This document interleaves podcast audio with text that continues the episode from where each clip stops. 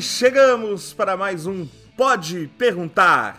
Eu sou Thiago Souza e viva la Revolution! Meu nome é Alan e foi golpe. Você sabe que foi golpe. Eu sou a Juliana e eu sei que te ensinaram revolução, mas foi golpe.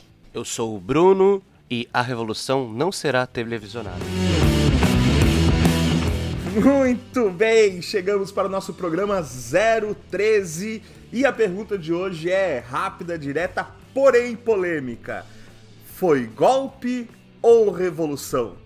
Na verdade, a gente não vai falar especificamente de um golpe ou uma revolução. O que a gente vai fazer aqui na nossa discussão de hoje é debater qual é a diferença entre golpe e revolução, conceitualmente, então, vamos pensar, né, a, a, a ideia de revolução e a ideia de golpe, o que, que, é, o que, que é igual, o que, que é diferente, e a partir daí, então, no nosso segundo bloco, a gente vai chamar alguns desses eventos aí históricos, né, que são considerados golpes ou revoluções, vamos, vamos perceber se elas se encaixam aí, como que elas se encaixam dentro dessas duas definições históricas. Certo? Então, sobe o som aí, Leandro, que já vamos começar a discussão.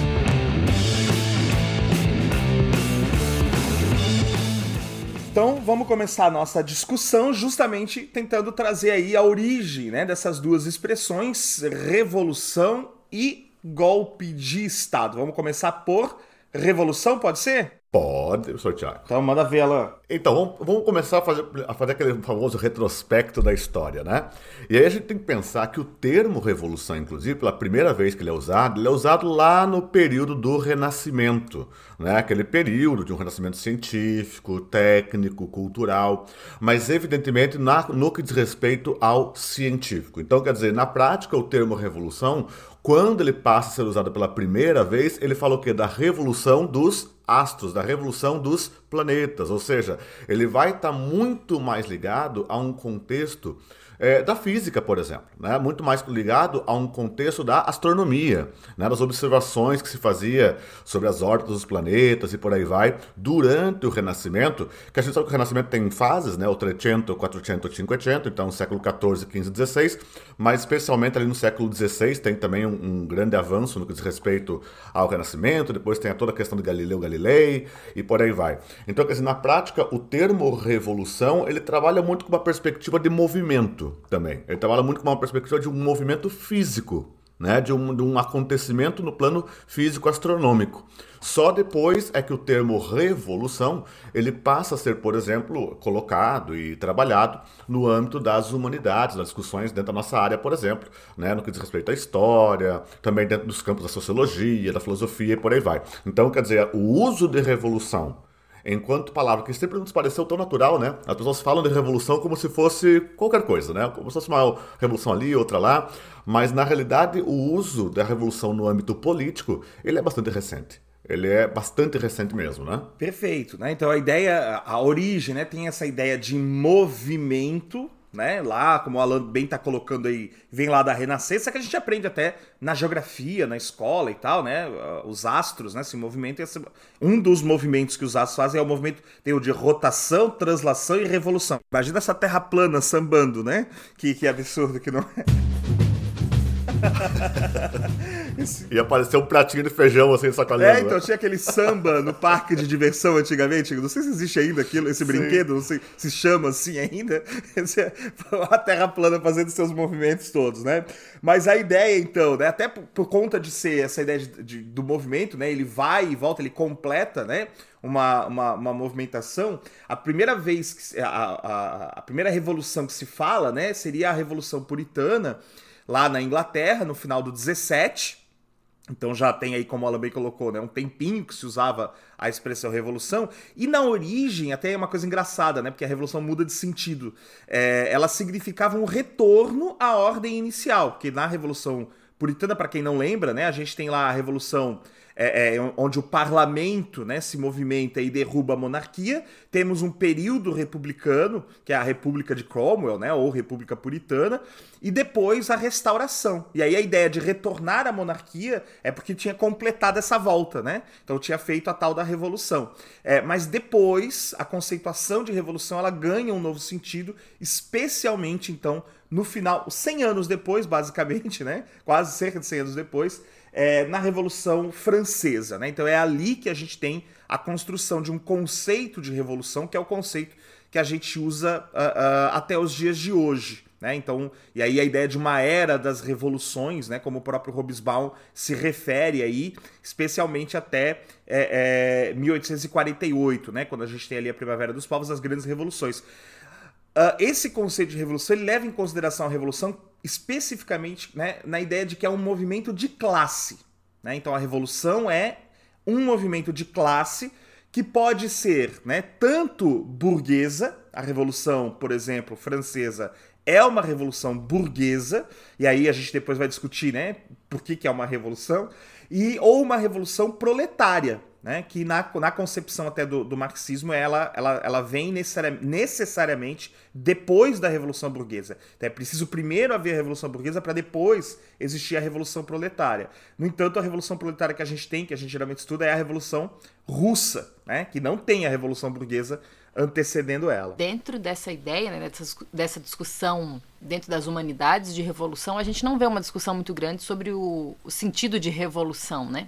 Então a revolução é, é de fato aquele movimento que visa uma transformação econômica e social, né? que, que visa alterar ou pelo menos é, mexer na estrutura. Né? Então, isso seria um processo revolucionário, né? de fato, de fazer este, esse movimento, essa guinada, né? essa, essa transformação dentro desses quesitos.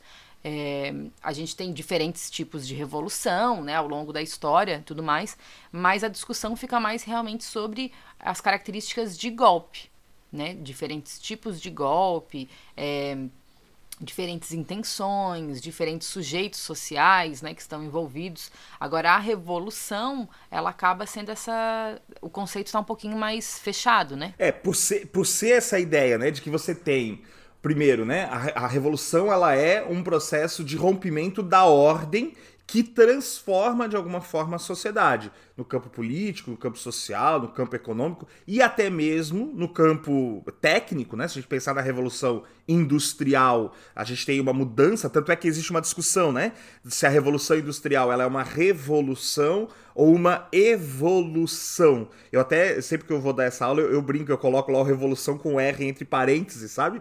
Porque eu, eu gosto de fazer essa discussão. E aí é uma revolução no sentido de que aquela transformação, que é de fato uma evolução técnica, né? Porque há uma evolução nas técnicas de produção, ela causa uma mudança, aí sim, né? Uma transformação radical na estrutura da sociedade. Nesse sentido, a gente tem uma revolução do tipo técnico, né? Que não, não enfim, até faz emergir aí classe, as classes, né? Sociais se consolidam, as duas grandes classes opositoras, né? O proletariado e a burguesia se consolidam em torno desta revolução é, é, técnica, né? Que é, que é a revolução industrial. Fala, Lanzinho. E é bom que, é, que se diga, por exemplo, que aí que tá, a revolução, às vezes, ela é interpretada, muitas vezes, como um rompimento abrupto e, e, e direto, né? Por isso que, às vezes, muito se questiona, a gente sabe disso, né, Tiago, Ju, a gente, é, se questiona muito, por exemplo, se a revolução industrial foi uma revolução no sentido mais estrito da palavra, assim como a gente fala lá na pré-história de uma eventual revolução agrícola, mas que levou milhares de anos para acontecer, né? Então, quer dizer, na prática, quando nós falamos de revolução no campo político, aí você pode interpretar como um rompimento. Até porque o termo revolução ele carrega consigo também uma história de subversão. Né? Uma revolução é uma subversão completa da ordem estabelecida. Você pensa, pensemos o exemplo mais célebre no século XVIII de revolução, que vai ser a francesa, obviamente, né? tão importante que é o marco histórico da transição da modernidade para a contemporaneidade. E você observa, por exemplo, que na Revolução Francesa, meu Deus, você tinha uma monarquia absoluta e de repente você está cortando a cabeça do rei e da rainha uh, em praça pública e transformando aquilo numa república. Né? Quer dizer, muda completamente. Você subverteu completamente a estrutura do Estado, a estrutura da sociedade. Né? Observa-se também a revolução enquanto um movimento massivo, externo, portanto, ao, aos elementos do Estado. Ela não necessita estar ligada a qualquer elemento do Estado. Ela é uma subversão. Né? Aliás, é bom que se diga que às vezes a gente tem romantiza-se muito, né? A gente observa isso até na fala das pessoas de modo geral, romantiza-se muito a ideia de revolução, romantiza-se muito os princípios de uma revolução. Todo mundo sabe como uma revolução começa, ninguém sabe como ela vai terminar. Porque como você entra num estado extremamente convulsivo de sociedade, você não tem garantia nenhuma de que algo vai melhorar a posteriori quando se estabilizar o sistema ou não. Observe a própria Revolução Francesa, que no seu curso observou conquistas populares importantes que depois foram canceladas né, no governo girondino, e que no governo bonapartista mudou completamente. Você caiu nas mãos de Napoleão Bonaparte. Eu sempre digo que é interessante na Revolução Francesa, porque ela é extremamente didática, né, quando a gente olha todo esse processo revolucionário, que começa com a ideia de lutar contra uma monarquia, contra um líder absoluto, e termina nas mãos do Napoleão. Né? Então, para a gente perceber como realmente esse processo revolucionário ele vai se transformando dentro dele mesmo, né? com os sujeitos sociais que estão ali. Né? Então, uma hora está um no poder, outra hora está outra, e toda essa dança é, é, muito interessante, é muito didático né? para a gente perceber como não, não existe um caminho feito. E é interessante, né, você pegar, por exemplo, revoluções mais próximas da gente, em termos históricos, pegar a Revolução Chinesa, por exemplo. Né? Poxa, na Revolução Chinesa você tem conquistas populares importantes, mas depois você também tem um totalitarismo maoísta acontecendo na China, e depois você tem uma tal de revolução cultural que na prática foi uma censura de uma brutalidade eh, eh, antes não vista, né? Dentro daquele país, por exemplo. Então, quer dizer, você não tem garantias. É interessante, né, pessoal, como as pessoas ainda trabalham as discussões históricas, isso me chama muita atenção e até me assusta. Como as pessoas trabalham ainda as discussões históricas em termos morais, de bom e mal como ainda se trabalha a história como se ela fosse um, um filme de Hollywood, onde o bandido e o mocinho são bem discriminados. E não é assim. A gente observa que não é assim, né? Isso é sempre bem interessante da gente pontuar, né? E quando a gente fala nesses momentos de transformação é, social, no campo político e tudo mais, a gente percebe que não existe quem são os bonzinhos e os malvados. Por exemplo, vamos falar da Revolução Francesa né? Então seriam girondinos ou jacobinos, né? Mas aí se a gente põe uma lupa dentro de um grupo ou do outro, a gente vai encontrar também lá dentro desse mesmo grupo muitas contradições, né? Então é muito interessante que a gente perceba que não existem esses dois lugares específicos, não é assim a revolução é heróica e é positiva e o golpe é maléfico, é uma vilania, né? Então não existe esses dois lugares. Cada situação, cada evento político vai ter as suas características vai estar tá colocado dentro de uma cultura, dentro de um estado, dentro de uma sociedade ali, então vai ser diferente, né? É, e é muito interessante com que a gente possa abrir a nossa cabeça para perceber esse amplo espectro, né, dentro dos movimentos políticos, em vez de ficar buscando essa dicotomia, né, que é, é sempre burra, né? Essa dicotomia, ela sempre nos, nos leva ao erro. Eu diria até, Ju, que essa dicotomia ela serve a interesses que são bem alheios, né? Sim. Bem alheios a, a, entre aspas, às vezes uma boa intenção que as pessoas venham a ter. Perfeito, gente. Então, a, a, só destacando aqui, né, a partir da fala de vocês, acho que a fala da Ju, quando ela diz, né, quando a gente olha para a Revolução Francesa e olha girondinos e jacobinos, é, é, é legal ter essa, essa ideia de que essa visão que a gente tem, né, de livro didático, assim, de ensino médio, de que são dois grupos opositores, blá blá blá, é, quando a gente olha de perto, não é bem assim. Existem muitas diferenças internas dos dois lados. E, aliás, não são só esses dois, existem outros grupos lá no contexto da própria Revolução, mesmo quando a gente generaliza, né? Mas é por isso que a gente consolida aqui a ideia de que é um movimento de classe. Enquanto classe, aquele grupo se apresenta quanto a classe que não estava no poder sejam girondinos, sejam jacobinos, o clube dos cordeliers, sei lá o que, né? Os moderados, que aí tinha uma, uma, uma porrada de gente aí, né?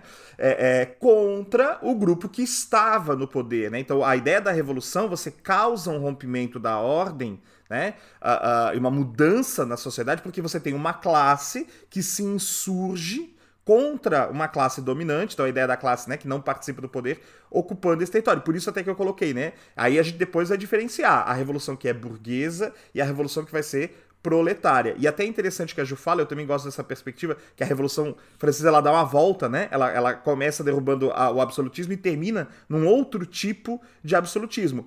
Porém, e aí até a própria ideia da revolução que a gente coloca no início, né, que é um retorno. Só que é já a, a, a mudança causada pela Revolução Francesa na estrutura da sociedade, ela é diferente, porque a, o Bonaparte é um outro tipo de absolutismo. Né? E aí a gente até a própria concepção de golpe de Estado vem da ascensão do Napoleão. A origem da expressão golpe de Estado, eu não sei falar francês, mas é coup d'état, acho que é alguma coisa assim. Que é mais versado aí nas línguas. Tá? É... Oui. oui, monsieur.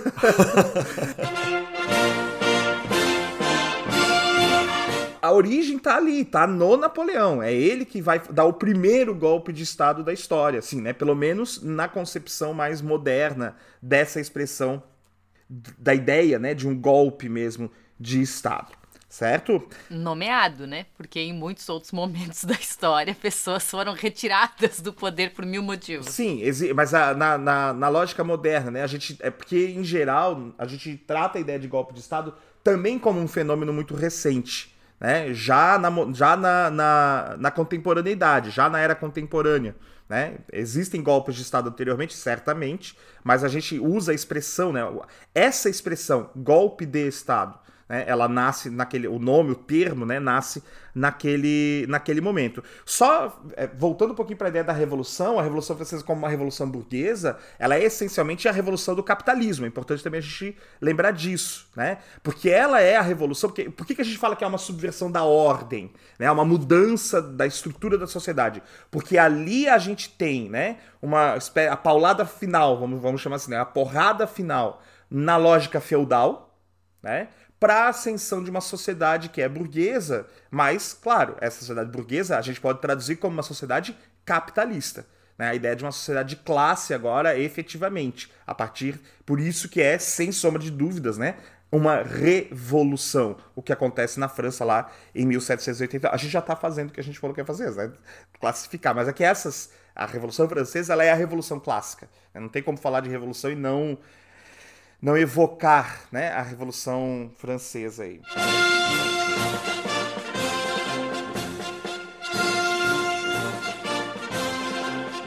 Existe né, um, uma outra ideia de revolução, que aí é, é de uso mais político até do que de fato, né?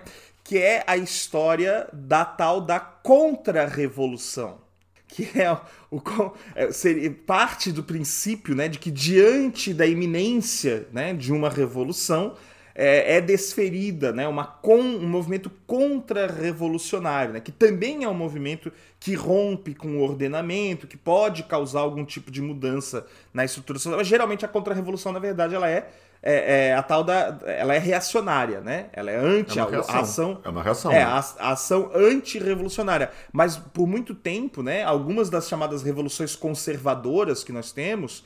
É, é, elas adotam essa ideia, né, para se para não se apresentar como um golpe de Estado, essa ideia de que elas são contra-revoluções, né? Até o caso aí de 64 aqui no Brasil, né? Que na origem lá é uma contra-revolução. É, golpes de Estado que se disfarçam, usam né, a expressão revolução aí também para se estabelecer.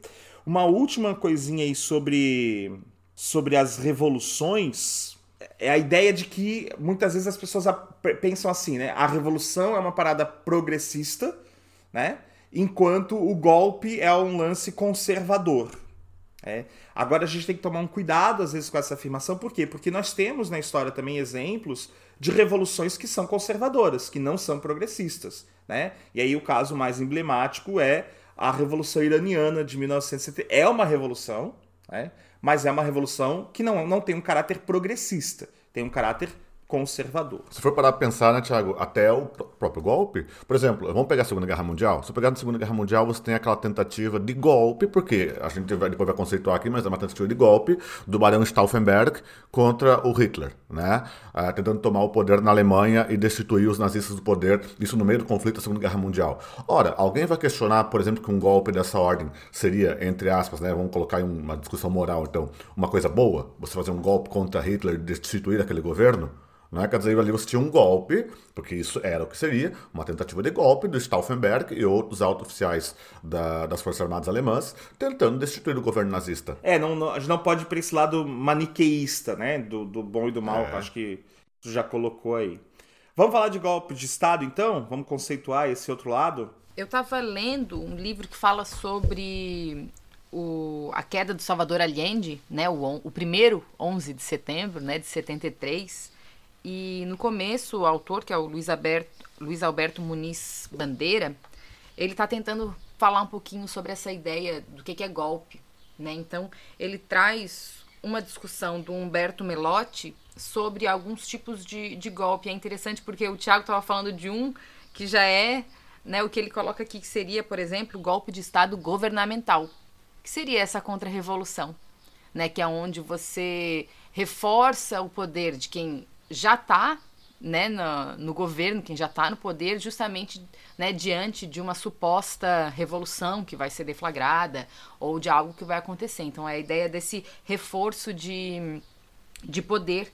E aqui, como exemplo, a gente tem, por exemplo, o Getúlio Vargas em 37. Né, que faz, né, existia, né, aquela ameaça do o plano Cohen e tudo mais, uma ameaça comunista. Então, ele vai lá e ele faz esse golpe de Estado, que dentro dessa conceituação aqui seria o golpe de Estado governamental.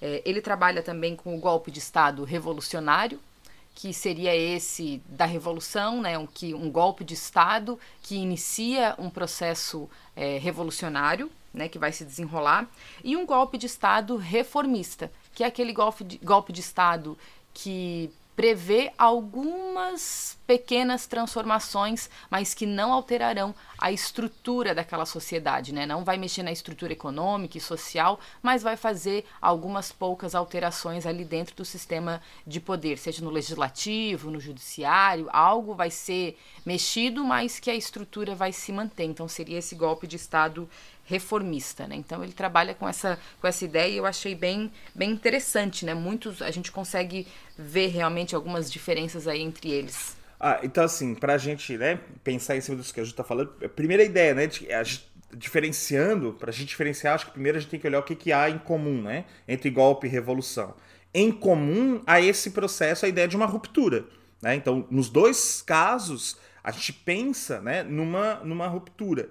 Porém, né? É uma, uma ruptura da ordem institucional, para começar, né? Mas não necessariamente, então, na diferença, não necessariamente, então, o golpe ele não vai gerar uma mudança na estrutura da sociedade. Enquanto a revolução vai promover uma mudança, o golpe de Estado, né, ele em geral, ele é um movimento que ele não é feito por uma classe que está fora do poder. Ele, em geral, é de um grupo né, que já está, já, ele faz parte da estrutura de poder, mas é quando uma, dessa, uma das instituições né, do Estado, do poder do Estado, ela se rebela, né, e, enfim, anula a, alguma outra instituição. Né? Aí a gente tem a ideia do golpe de Estado. E aí há diferentes tipos né, de golpe de Estado. Em geral, a referência que eu uso aqui, ela, ela aponta também para três caminhos que falam, né, nessa ideia do golpe tradicional, que em, geralmente, né, você tem aí uma insurreição, um movimento de subversão da ordem constitucional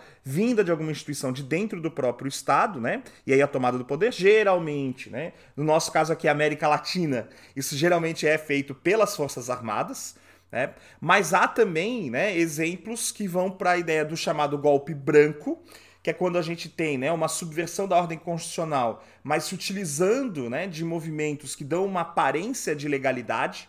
Então a ideia, né, por exemplo, do parlamento aplicar um golpe para né, destituir um governo estabelecido democraticamente. E aí eu quero fazer um disclaimer aqui, dizer que eu estou usando referências que são lá de 2005 tá? Não são referências de agora, elas não estão falando do momento que o Brasil viveu aí recentemente, mas tá lá muito claro, né? Tudo que aconteceu em 2016 tá muito bem especificado na conceituação do que é um golpe de Estado, tá tudo lá, né? A ideia do golpe branco, do golpe parlamentar, muito bem esclarecido. Se você vai preenchendo as lacunas, aí você vai percebendo que alguns movimentos contemporâneos, mas bem próximos da gente, se encaixam aí. E o autogolpe, né, que é quando o próprio agente do poder, né, o próprio governo, ele de alguma forma anula, né, os as instituições ali que mantêm a normalidade democrática, né? então, por exemplo, o poder executivo que fecha o legislativo, né? que subjuga o judiciário, né, que coloca o judiciário, por exemplo, sob controle. Uh, uh, aí a gente tem a ideia do autogolpe, né? Fala lá. Não, eu queria até fazer aqui, o Thiago tinha comentado contigo, com a Ju e com o Bruno, né, antes da gente começar o programa, daquele texto. Olha só, olha só que interessante, pessoal. Nós estamos agora vivenciando, é, no plano das escolas do Brasil inteiro, inclusive, a Olimpíada Nacional em História do Brasil, a ONHB, promovida anualmente pela Unicamp, a Universidade de Campinas, né?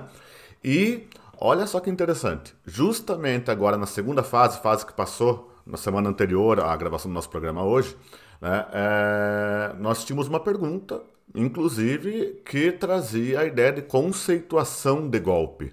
E olha, acreditem que foi uma coincidência realmente o programa ser sobre esse tema e a Olimpíada de História ter trazido isso entre suas questões. E lá na UNHB, por exemplo, tem um textinho aqui do Álvaro Bianchi, do Golpe de Estado, Conceito e Sua História, Álvaro Bianchi, tá?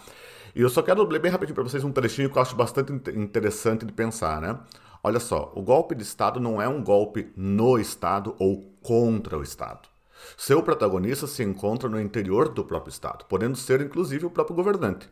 Os meios são excepcionais, ou seja, não são característicos do funcionamento regular das instituições políticas e se caracterizam pela excepcionalidade dos procedimentos e recursos mobilizados, não é a ilegalidade, a força ou a mudança do regime político que caracteriza o golpe, e sim o uso de recursos excepcionais por parte de uma fração do aparelho do Estado. Isso gera uma grande discussão. Porque veja, não, não é contra o Estado. Olha o nome, o nome do negócio: golpe de Estado. O nome é bastante já ah, esclarecedor nesse ponto, porque não é um golpe contra o Estado ou no Estado, é de Estado. Quer dizer, ele já está saindo de elementos, como disse o Tiago ali, de agentes que participam do poder, que participam das esferas do Estado, que são agentes que já estão, de certa forma, aninhados naquele Estado, qual seja a sua formatação. Enquanto que a Revolução, como vimos agora há pouco, é uma, é uma transformação completa, uma subversão completa do Estado. Muitas vezes, inclusive, derrubando-se e destruindo completamente o Estado, como foi no caso francês. Né? Então, quer dizer, você tem uma série de situações que passam aqui por essa ideia de golpe. E engana-se muitas vezes quem acha que o golpe necessariamente passa por um tanque de guerra nas ruas. Né? O golpe passa por outras estruturas que nem sempre são estruturas de força física, o que não quer dizer que em algum momento elas não possam ser acionadas justamente para manutenção do poder estabelecido a partir do golpe. Mas não que tenha que ser na sua origem um estado de força, não que tenha que ser na sua origem uma instituição pela força. Né? A gente ainda, até por sermos brasileiros, temos todo o passado que temos em relação a esse tipo de coisa, nós ainda associamos muito a ideia de golpe como tem que ter um tanque na rua.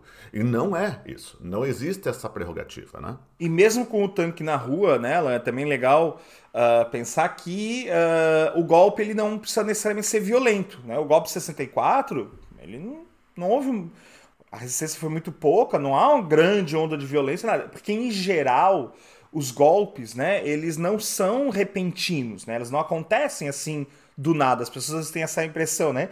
Quando o golpe se torna público, é porque ali já há algum tempo a coisa vinha sendo preparada, né? É porque ele já está pronto, né? É porque ele já está pronto. Então ele foi gestado, né? Ele foi pensado, ele foi planejado, né? E em geral ele é um movimento rápido. Os golpes de Estado, eles tendem a ser movimentos rápidos. Vejam, a Revolução Francesa ela dura 10 anos.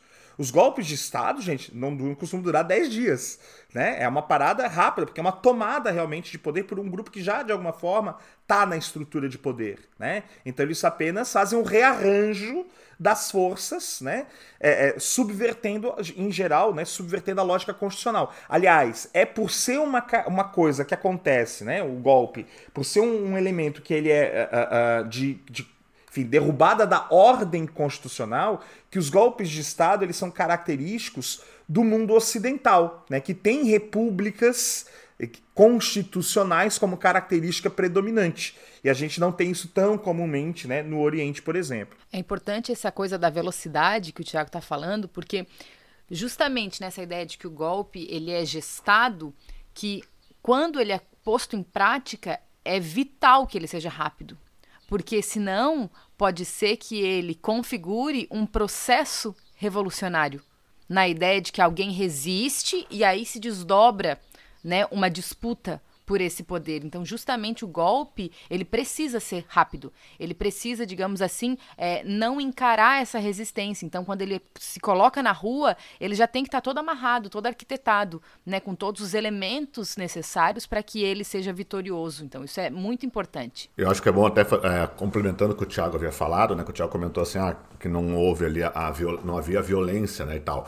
Claro que o Thiago não está falando, por exemplo, que não houve violência posterior no golpe, né, pessoal? Por exemplo, para pensar no nosso regime civil civil militar brasileiro, não houve Eu digo no momento movimento inicial. em si. Exato, porque depois vai ter toda a questão de luta armada e contra e, e com e movimentos contrários a isso e tudo mais. A gente sabe que vai ter todo um, um processo bastante traumático que ainda vão combinar extremamente mal resolvido na história do Brasil, né? Nós, nós não nós não deitamos no divã da história ainda para resolver essa, essa coisa essa coisa que foi o regime militar. Nós não conseguimos encarar isso ainda. Né? Quer dizer, nós não conseguimos discutir isso ainda. Só para deixar bem claro, né?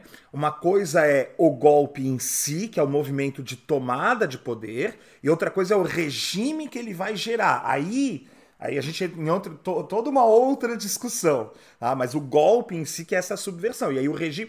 O golpe branco, por exemplo, que a gente teve recentemente, não. Ele não instituiu uma ordem, é, ele subverte a Constituição de várias. Mas mantém-se uma, uma ideia de normalidade, inclusive, né? Tu, as instituições funcionam normalmente, é o que se repete aí. Se eu tenho que ficar dizendo que as instituições estão funcionando normalmente, é porque geralmente alguma coisa não está muito bem. Só essa ideia aí, ainda pensando, né, da ideia de que o golpe ele é gestado, ele é só a conclusão de um, de um momento, é... lembrar que, em geral, né, é comum né, que antes dessa tomada de poder exista todo um movimento de convencimento da opinião pública, né, todo um movimento né, que vai aos poucos, né, ele vai solapando, ele vai destruindo a legitimidade do governo que vai ser derrubado. Então, né, para que o golpe aconteça, é preciso antes a todo um conjunto de ações que servem para enfraquecer o inimigo. É, é estratégia mesmo de guerra, né? Não é à toa que os militares são os que preferem fazer golpe, porque eles têm estratégia mesmo da Eu vou enfraquecer esse inimigo diante da opinião pública, né? Eu vou deslegitimar esse governo para poder, inclusive, legitimar o golpe em si.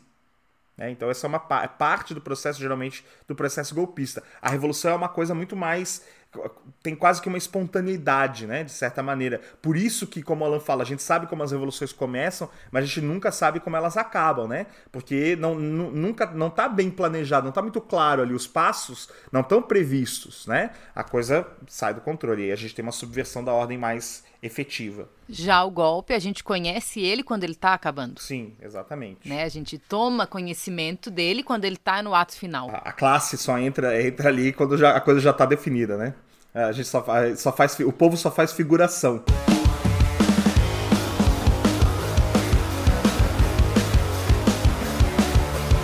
Então voltamos para o nosso segundo, nosso segundo bloco.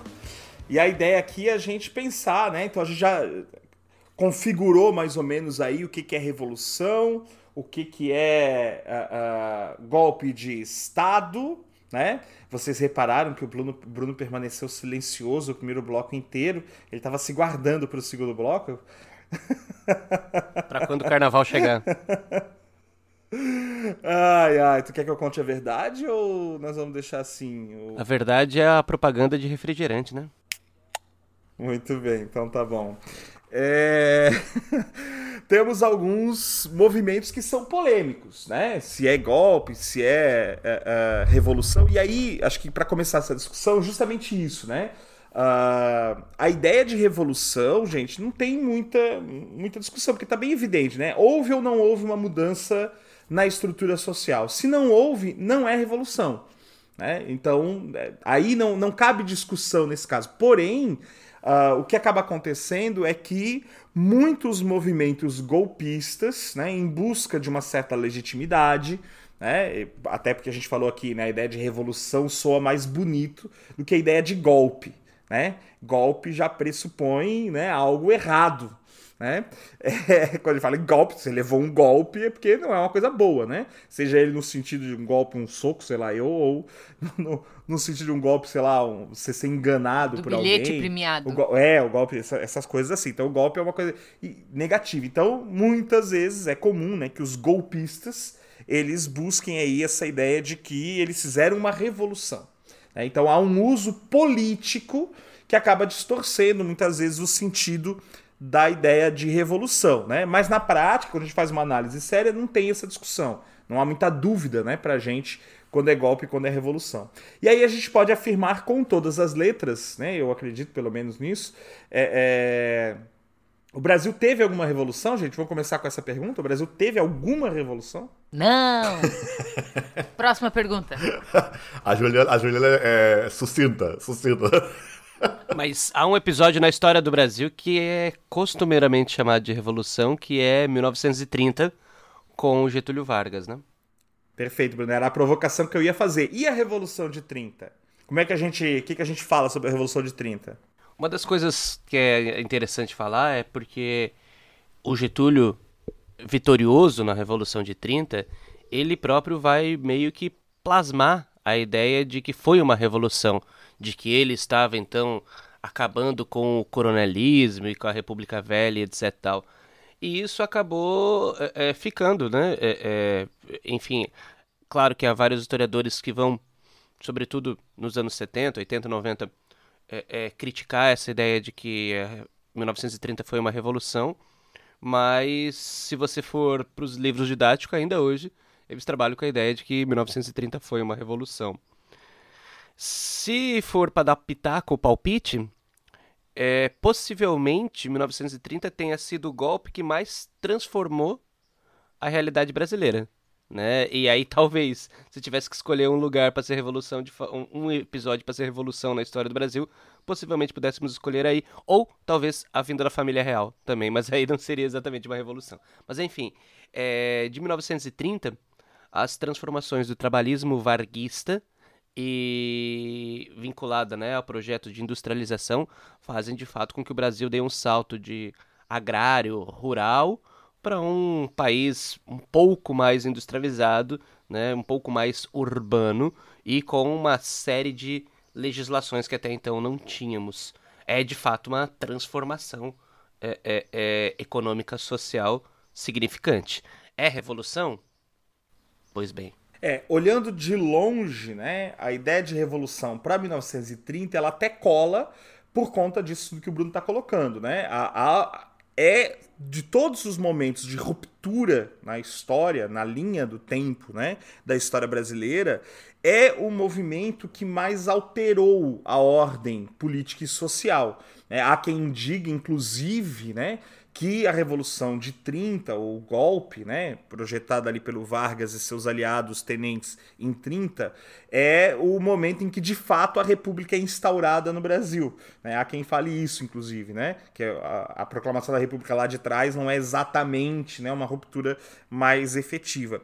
Porém, quando a gente se aproxima, a gente percebe que a, a, na composição daquilo que é chamado de estado de compromisso, né? Porque a, a, a, ruptura que se dá em 1930, ela derruba um presidente, Washington Luiz, impede a posse do presidente eleito, uh, uh, que era o Júlio Prestes, né? E instaura um regime ali com características, inclusive, ditatoriais, né? Autoritárias. Não há poder legislativo, né? O presidente governa sem uma constituição, inclusive a constituição é suspensa nesse momento, uh, uh, mas o estado de compromisso ele acaba assim, né?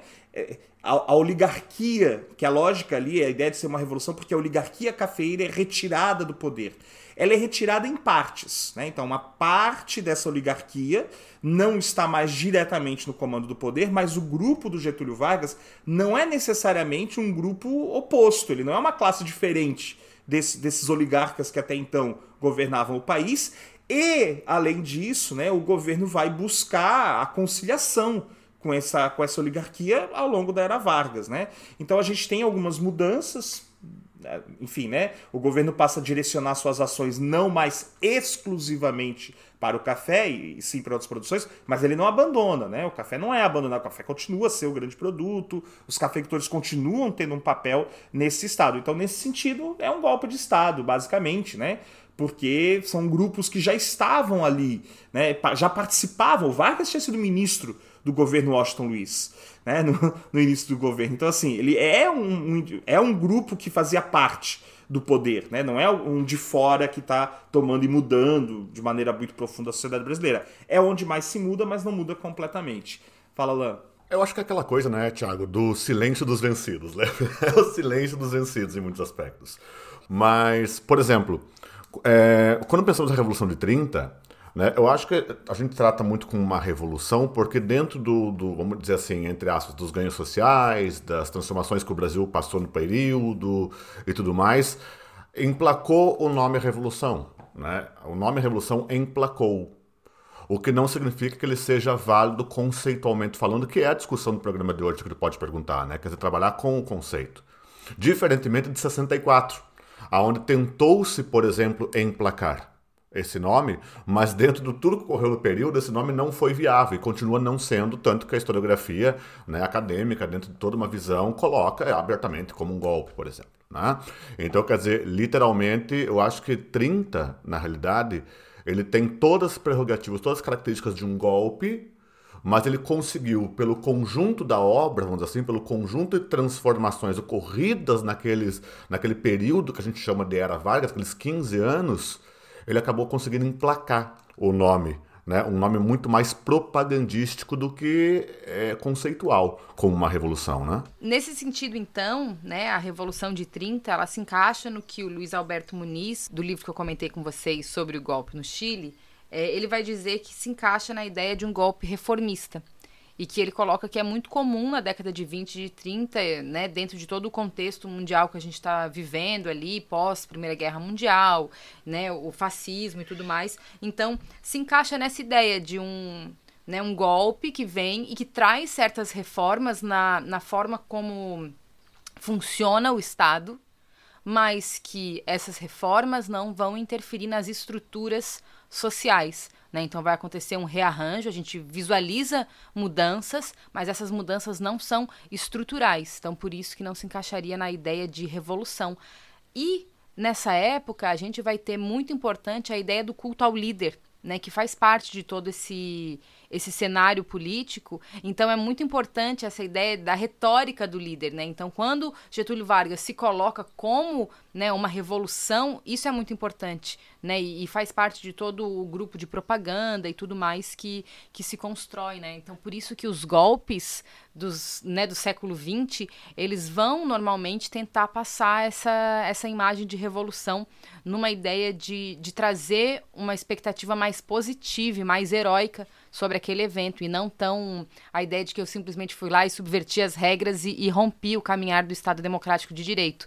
Né? Então acho que é, o século XX a gente enxerga né, esse tipo de golpe acontecendo. A América Latina, né, ela tem um, um, uma característica muito propícia para isso e é que a gente associa à própria questão do populismo. Esses golpes, alguns dos golpes, não todos, né, mas alguns dos momentos aí de ascensão de certos, certas lideranças populistas são, se dão por intermédio de algum tipo de movimento golpista, uh, mas como eles têm essa coisa, né, esse discurso da massa, né, essa ideia do povo ali associado, às vezes, né, cola melhor a ideia de que é uma, algum tipo né, de revolução por trazer ali no esteio do, do movimento uma suposta participação popular que não é, não é real, né? A gente sabe como que esse populismo ele opera.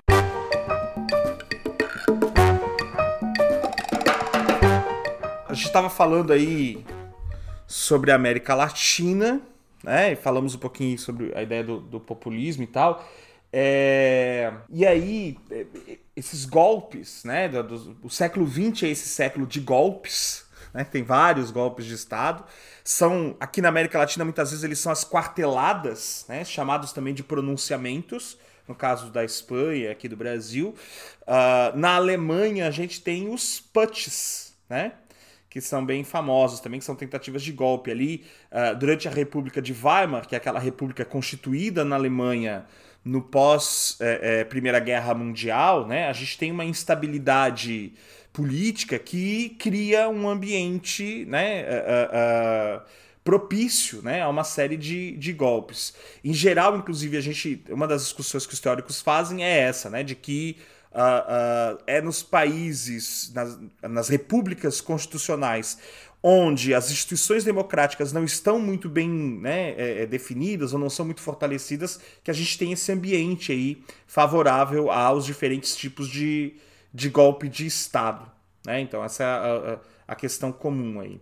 A gente tem o Putsch de Munique, que é famoso, né, em 1923, que é uma tentativa de golpe. E aí outra coisa interessante, né?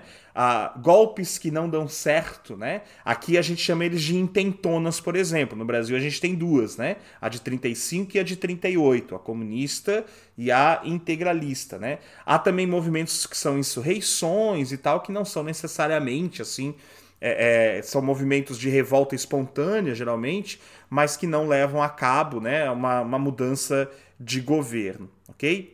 É, no século XX, alguma revolução? Acho que a gente pode ter como exemplo duas grandes revoluções do século XX: a Revolução Russa, né? E aí acho bem interessante pensar tanto a, a questão da Revolução de Outubro como uma certa é, continuidade da Revolução de Fevereiro, né?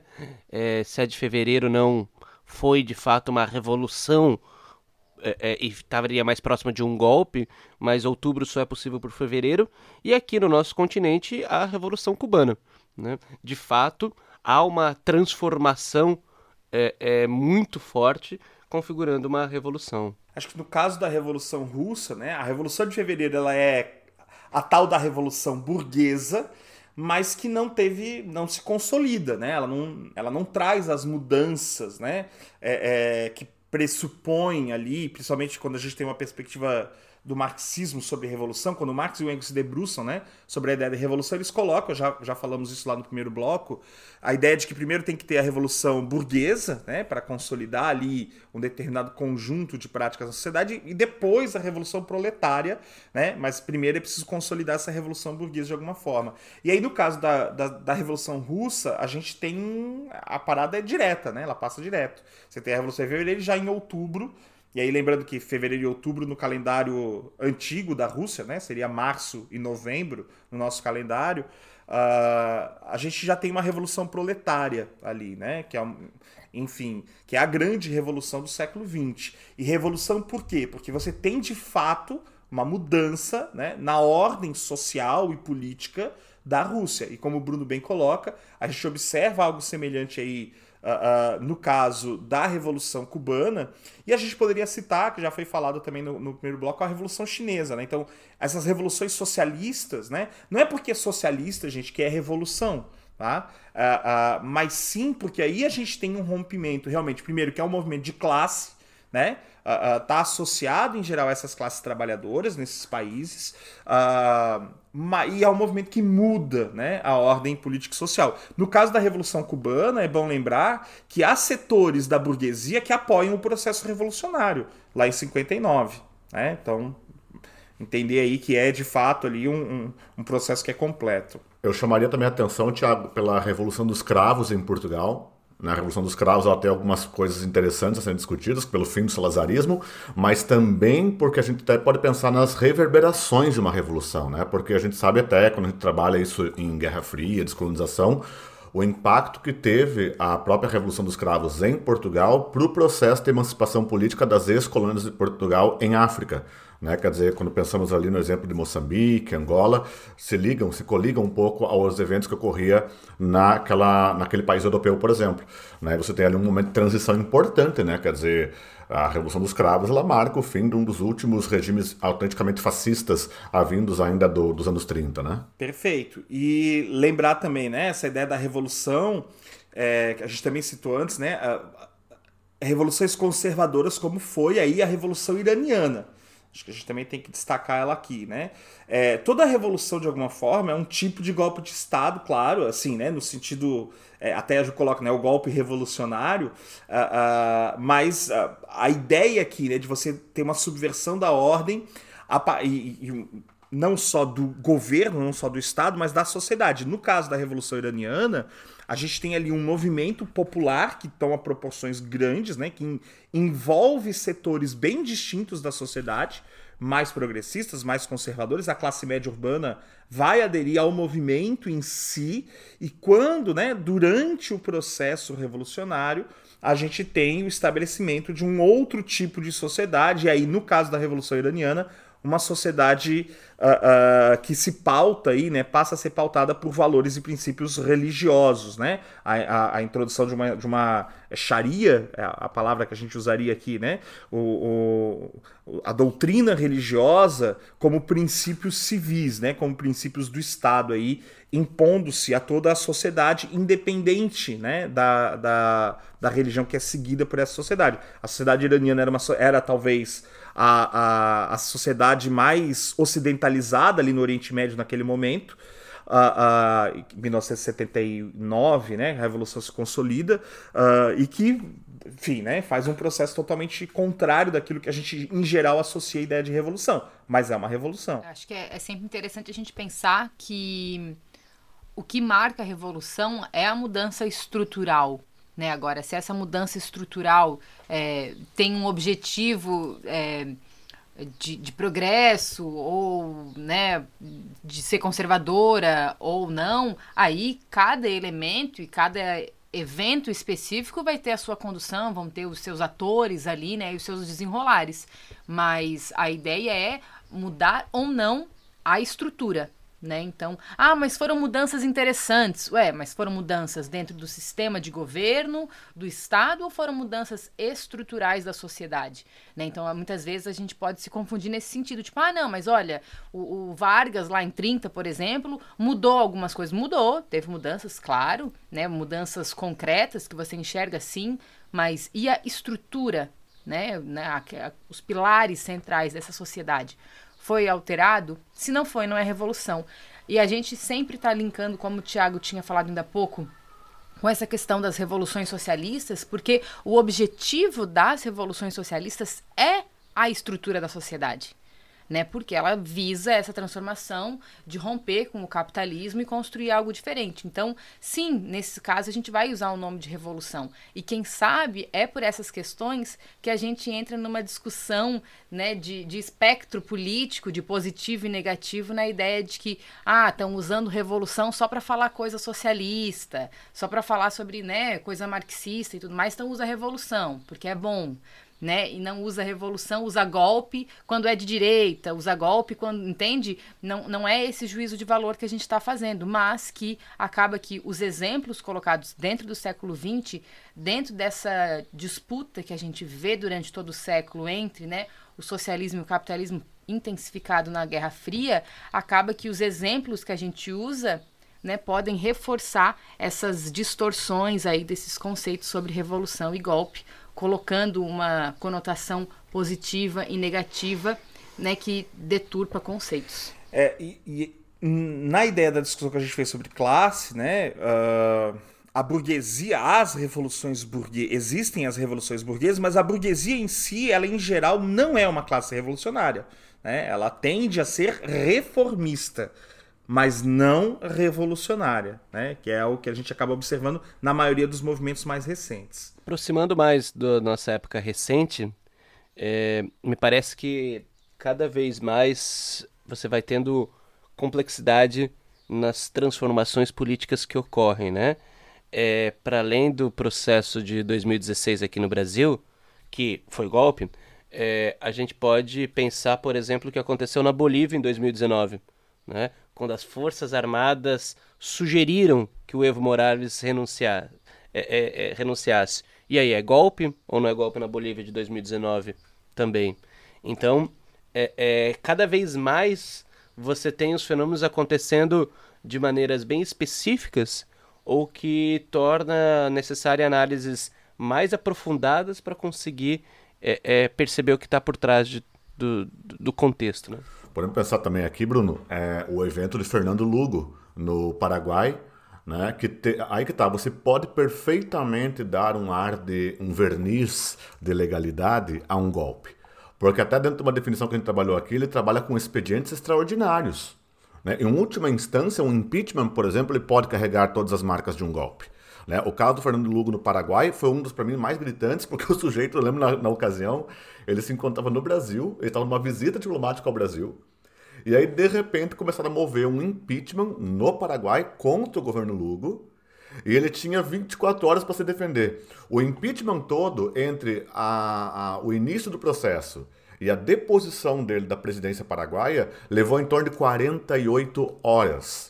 Pessoal, a gente está falando de 48 horas, o sujeito estava aqui no Brasil, né? Tinha que retornar então ao Paraguai, iniciar uma defesa, todo o processo, e em 48 horas ele estava oficialmente deposto da presidência da República Paraguaia.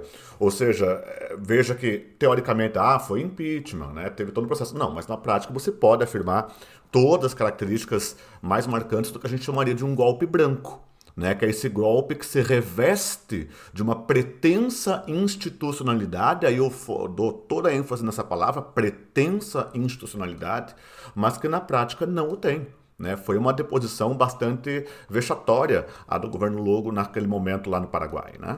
É, só aí, definindo aqui, né? Eu vou, vou até ler um trechinho do livro aqui, ó. O chamado golpe branco que acontece quando grupos políticos e sociais usam de pressão e não de força para forçar uma decisão governamental ou impor um governante se encaixa perfeitamente né, na, na, situação que o Bruno trouxe aí do Evo né, na Bolívia uh, uh, em 2019, essa situação que o Alan chama atenção do Fernando Lugo no Paraguai. Né? Eu não me lembro agora, é 2012, Alan? Eu não, eu não lembro exatamente o ano, é 12, né? 2012. Foi por ali, 2012. É, e aí a gente pode até, na própria história do Brasil, a gente citou muitas vezes aqui 64, 64, 64, só que antes de 64 a gente tem um golpe branco em 61 que é o parlamentarismo. Né? Então, a imposição de um regime parlamentarista no Brasil em 1961, após a renúncia do Jânio Quadros, né? os militares eles se opõem à, à, à possibilidade de posse de João Goulart, que era o vice-presidente, ou seja, a Constituição era clara: o vice assume se o presidente sai, né? Mas os militares e né, setores da sociedade batem o pé e dizem que não vão. Não há uma violência nesse momento também. Né? Há ali uma pressão, né? e essa pressão faz com que o Congresso haja né? e, e realize o golpe branco ao mudar né? a, a estrutura de governo, instaurando o parlamentarismo, ou seja, com o jogo Latte ele assume, mas não tem poderes. E aí é justamente isso, né? São essas instabilidades das repúblicas que são muito características da América Latina que abrem esse caminho, esse espaço, né, para uma cultura golpista que nós temos, né, na, na América Latina, tanto de golpes brancos quanto de golpes, né, militares efetivamente, que é o que depois a gente vai. Então tem o golpe branco em 61, o golpe militar lá em 64, e um golpe militar que usa aquele argumento da tal da contra-revolução, que é um argumento falso, por quê? Porque para ser uma contra-revolução era preciso que uma revolução estivesse em andamento. Né? E não há uma revolução em andamento em 64 de nenhuma forma. Né? Por isso que a gente não, não, não, não tem nenhum problema em dizer que é golpe mesmo 64. Não, não, não tá em discussão né? essa, essa questão. 64 não tem nem, nem, nem como discutir, como diz o Thiago, porque não há transformação na sociedade. Né? Você pensar que, o, que os elementos que assumiram o poder eles já estavam aí no, no generalato das Forças Armadas, a, a, elite que chega, né, que que está no poder permanece no poder, não há, não há transformação alguma para chamar de, de revolução. Né? Essa coisa do golpe revolução em 64 é uma coisa que, na prática, é símbolo da just, justamente uma coisa que eu já havia comentado aqui no programa de hoje, que é essa coisa que nós não resolvemos bem o nosso passado, nós não deitamos no divã da história. Então, como nós não resolvemos bem 64 e tudo que aconteceu até então, né? Fica-se ainda nessa discussão sem cabimento de se foi golpe ou se foi revolução. E foi golpe, porque tem todas as características. Né? Você tem ali, dentro do conceito de golpe, pessoal, aí eu volto a insistir, moçada, você que está ouvindo o nosso programa. Não é uma questão opinativa, existe uma questão aí conceitual ok? Eu não vou definir. Se você acha que o golpe de 64 foi bom, você que acha isso, você que arque com isso, ok? Não estamos discutindo isso. A questão é que foi um golpe porque tem as características de um. Veio de agentes dentro, de dentro do Estado brasileiro, Forças Armadas em primeiro plano. Né? O próprio Ranieri Mazzilli, quando declara é, vaga a presidência da República, o cara está no Congresso, quer dizer, são as forças constitucionais, as forças do Legislativo e Judiciário apoiam o movimento, apoiam a situação. Então estão ali configuradas todas as características de um golpe. E foi um movimento rápido. Quer dizer, houve a tomada de poder, houve a deposição do presidente e fim. E dali para frente você não teve uma alteração profunda da ordem institucional brasileira. Você manteve um sistema, um sistema republicano, ainda que tenha se dado é, é, de modo muito atrapalhado uma tentativa de um verniz institucional que não funcionou, que veja que você ter atos institucionais acima da Constituição já é uma coisa, no mínimo, contestável. Né? Você teve todo um processo ali, mas foi golpe. Entende? Então não adianta chamar de movimento de 64, como um certo ministro havia comentado, não adianta chamar de revolução de 64. Me desculpe, pessoal, mas acaba sendo até um pouco de desonestidade intelectual né, com relação ao próprio conceito do que seja o golpe, né? E é sempre importante a gente pensar que não tem como a gente fazer uma análise sobre o golpe de 64 pensando só no Brasil ele faz parte de um movimento internacional, ele está colocado dentro né, dos vários outros golpes e várias outras intervenções da América Latina, que, por sua vez, faz parte de todo um movimento da Guerra Fria. Então, a gente precisa enxergar esse cenário e entender o que, que significa essa intervenção. Então, não, não é uma revolução, não se trata especificamente sobre vontades dentro do Brasil, faz parte de um cenário maior. A gente discutiu bastante isso no programa que a gente falou sobre a questão militar, né? Então, eu acho que é a gente superar essa coisa do, do positivo, do negativo e dessas conotações e entender que é um golpe. Agora, se você apoia, seja uma pessoa que apoia um golpe. Aceite, aceite essa postura, entende? Mas a gente gosta de eu gosto do regime, mas eu preciso chamar ele de revolução para na minha retórica ser interessante, né? Então a gente fica deturpando esses conceitos para construir uma visão e que é algo que faz muito sentido dentro do caminhar do século XX. Voltando ao que o Tiago estava falando antes do golpe branco, eu acho que quando a gente vê que a gente tem possibilidades tecnológicas, né, em termos de tecnologias de comunicação de massa, dentro do século XX, de fazer pressão através da mídia, através da fake news, que não é uma coisa das redes sociais, né? Visto, por exemplo, o plano Cohen ou qualquer, né, outros sistemas assim, a gente a gente consegue fazer o golpe branco através de uma pressão social criando uma ideia, deturpando, né, é, desconstruindo o líder, deslegitimando movimentos. E a gente não precisa necessariamente botar o tanque na rua. Então, são processos que a gente vê que no século XX a gente vai aprimorando essas questões de como construir um golpe, a gente vai utilizando outros mecanismos que não precisa mais ser aquela velha cara de golpe, onde simplesmente você põe o exército na rua e tudo mais, entende? É, a gente precisa perceber que esses conceitos eles se transformam com o tempo, eles vão tendo outras maneiras de se construir, né? Mas a gente precisa entender qual é o âmago de cada um, né? Então a revolução muda a estrutura, o golpe, não. O golpe de Estado muda algo pontual naquele governo, muda, faz uma transição ali, mas a estrutura está preservada. Normalmente, ele tem como objetivo preservar essa estrutura. Né, fazer essa modificação, esse caminho, mas a estrutura está ali. É, e na preparação dos golpes em geral, você vai ter um processo de cooptação né, das, de outras instituições, ou seja, os golpistas em geral eles vão agregando aliados. Né? É preciso saber quem vai coadunar com aquele movimento ou não e ter o máximo de apoio né, nesse sentido, seja do poder judiciário, do legislativo, lideranças sociais, né, enfim. Então isso faz parte também da própria estratégia da própria estratégia golpista. Geralmente o golpe vai ser apresentado aqui como um, um elemento de característica de é, nações menos desenvolvidas, né?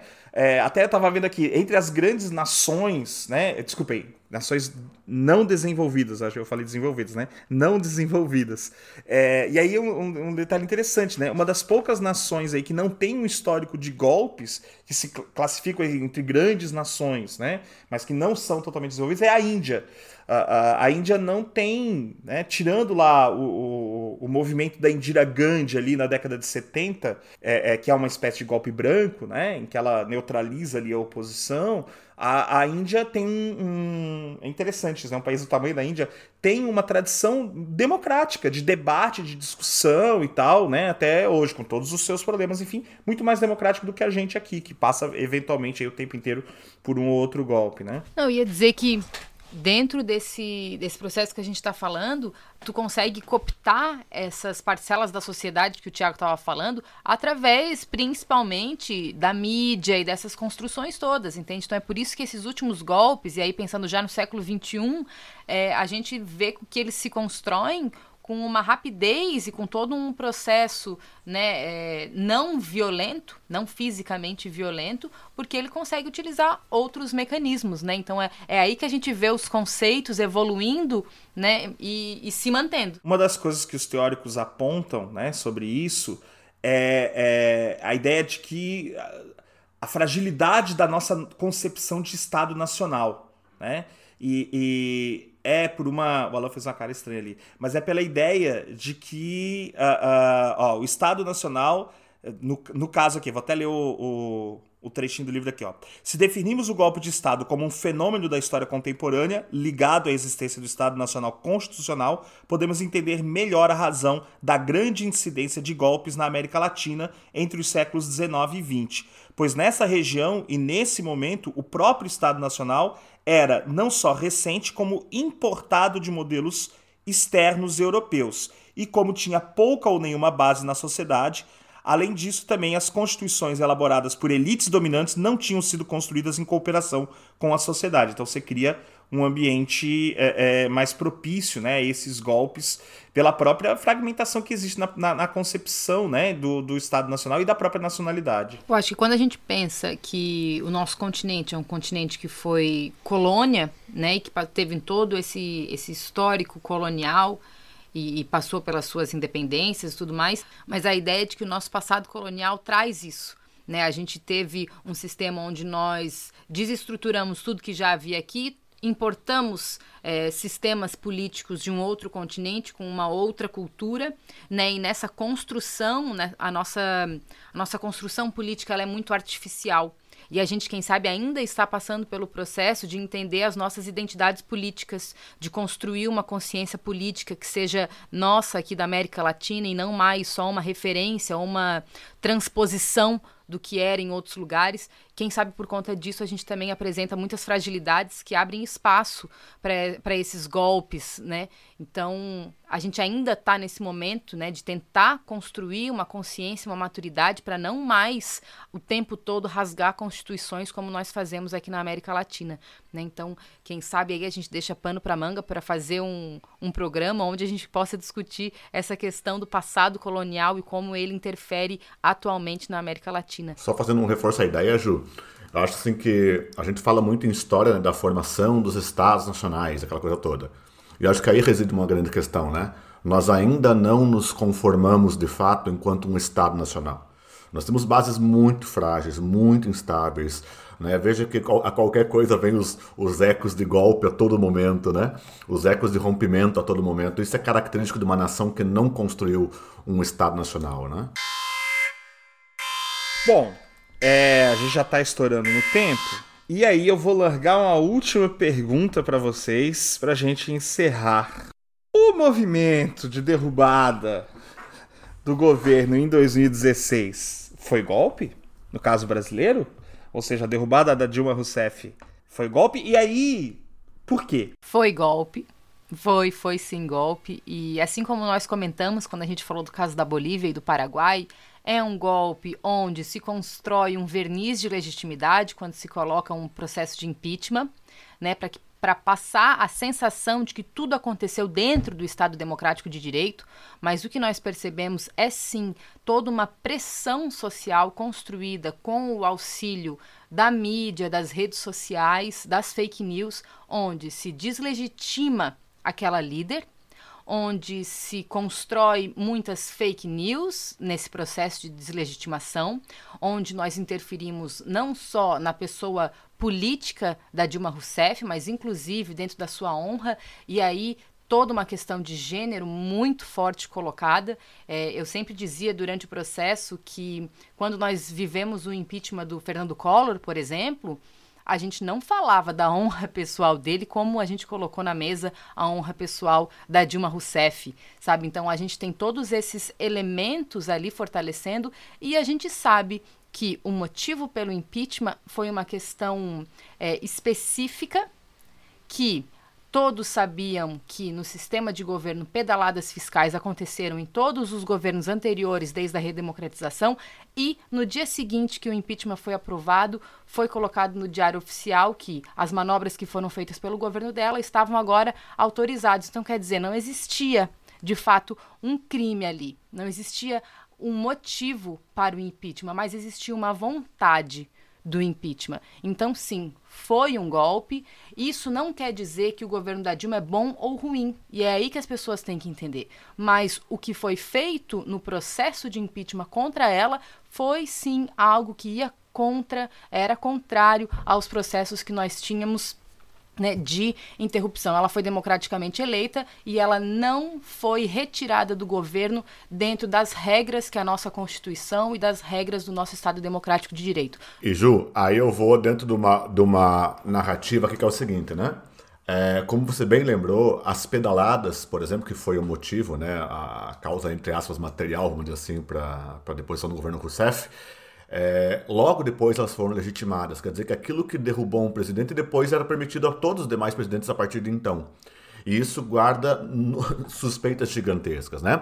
Some-se ainda, pessoal, um outro elemento, né? Como foi discutido aqui, por exemplo, o golpe ele, ele pode passar pelo verniz institucional a partir de critérios de excepcionalidade. E, o impeachment, enquanto, enquanto formação, o impeachment enquanto processo, ele é um sistema evidentemente excepcional.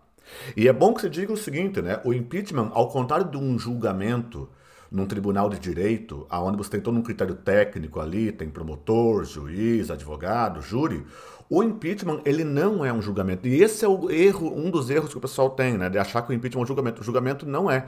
O impeachment é um julgamento político. Quer dizer, tanto que quem está ali julgando a questão são deputados, senadores que muitas vezes não têm qualquer proximidade, qualquer formação sequer próxima do campo do direito, por exemplo.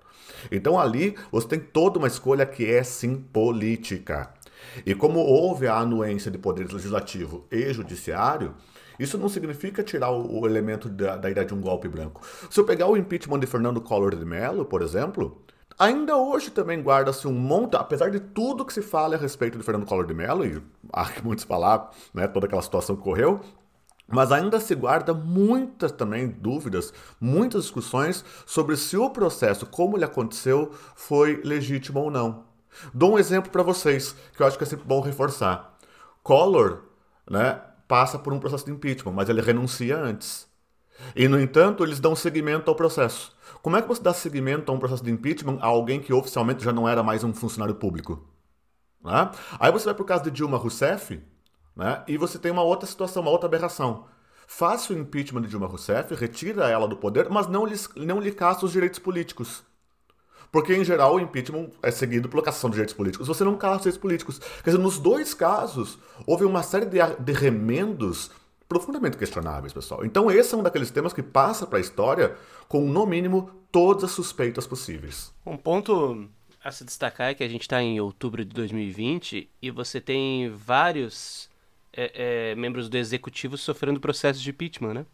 Aqui em Santa Catarina nós temos o governador e a vice, o prefeito de Porto Alegre, no Rio de Janeiro, enfim, nós temos vários episódios pelo país. É, e aí, justamente a gente vê o, o, o, impeachment, o processo de impeachment funcionando aqui como uma forma de pressão do legislativo para cima do executivo. Né? É, e e, e para mim isso sempre foi muito estranho, porque qual é, né, qual é a qualificação dos membros do legislativo para decidir destituir ou não o poder executivo? Né? É, é, é, é esse é, me parece que alguma coisa vai ter que mudar em breve na organização política brasileira, porque os membros do executivo estão literalmente na mão do legislativo. Qualquer é, é, é, é qualquer caso vira uma justificativa para um processo de impeachment. E acontecendo ou não, né, dependendo das barganhas que o indivíduo dá ou não para o outro, né, é, você vê casos onde a acusação é extremamente fraca, mas o processo anda, e casos onde a acusação é extremamente grave e o processo não tem voto suficiente para ir para frente, né? Ou seja, tudo depende de quão o chefe do executivo barganha com os membros do legislativo.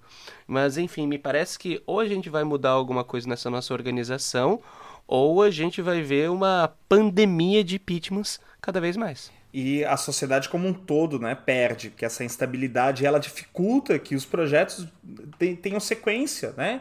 Seja, de novo, é, é, é, independente da gente ser simpático ou não a esse ou aquele governo, né? Essa instabilidade, essa incerteza, ela é muito ruim para a sociedade como um todo, principalmente em meio a uma pandemia como a gente está vivendo agora, né? Eu até ia falar do caso aí do governador aqui de Santa Catarina, do Moisés, que é um processo, de novo, nenhum de nós aqui é apoiador do governador, mas me parece que é um processo absolutamente sem fundamentação jurídica, né? Legalmente não tem sentido o que está acontecendo e ainda assim vai acontecer e vai, eu tenho para mim que isso vai ser aprovado.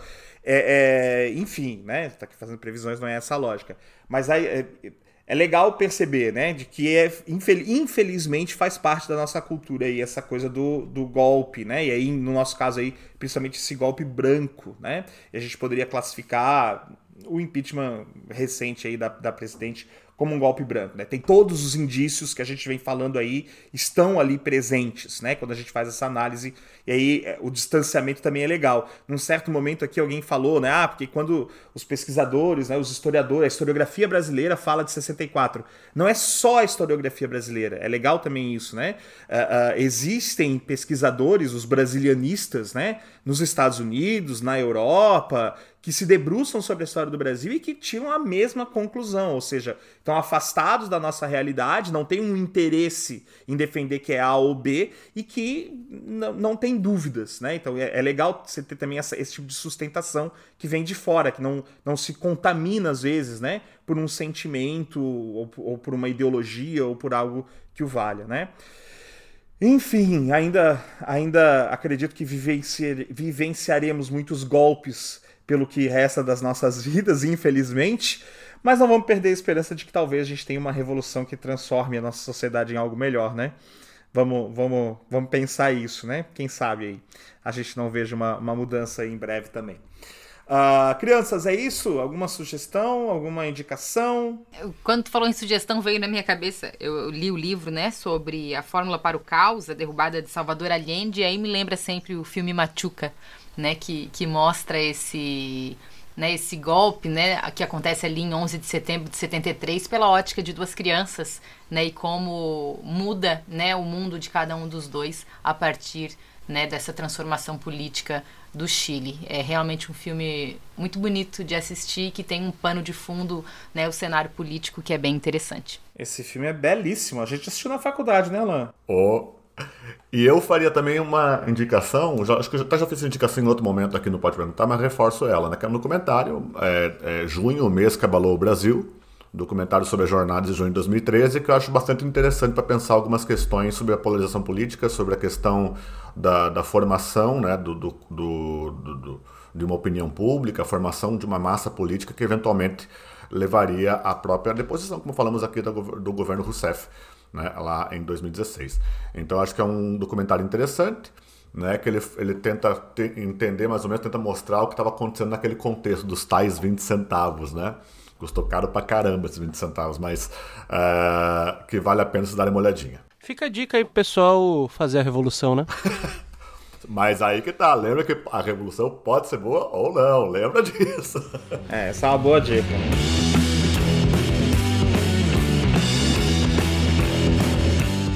Então tá legal. Gente, esse foi o nosso programa 013. Lembrando que você pode sempre entrar em contato conosco pelas redes sociais, pode perguntar no Instagram, no Twitter e no Facebook, ou nos mandar um e-mail através do pode perguntar podcast gmail.com. Mande lá sua pergunta, manda lá a sua impressão sobre os programas, sugestões, críticas, também aceitamos muito bem aqui. É, e é isso, né? Daqui a duas semanas a gente volta com mais um Pode Perguntar. Valeu, pessoal. Um abração. Valeu, gente. Tchau, tchau. Valeu, valeu, valeu, Até valeu. Mais. Tchau.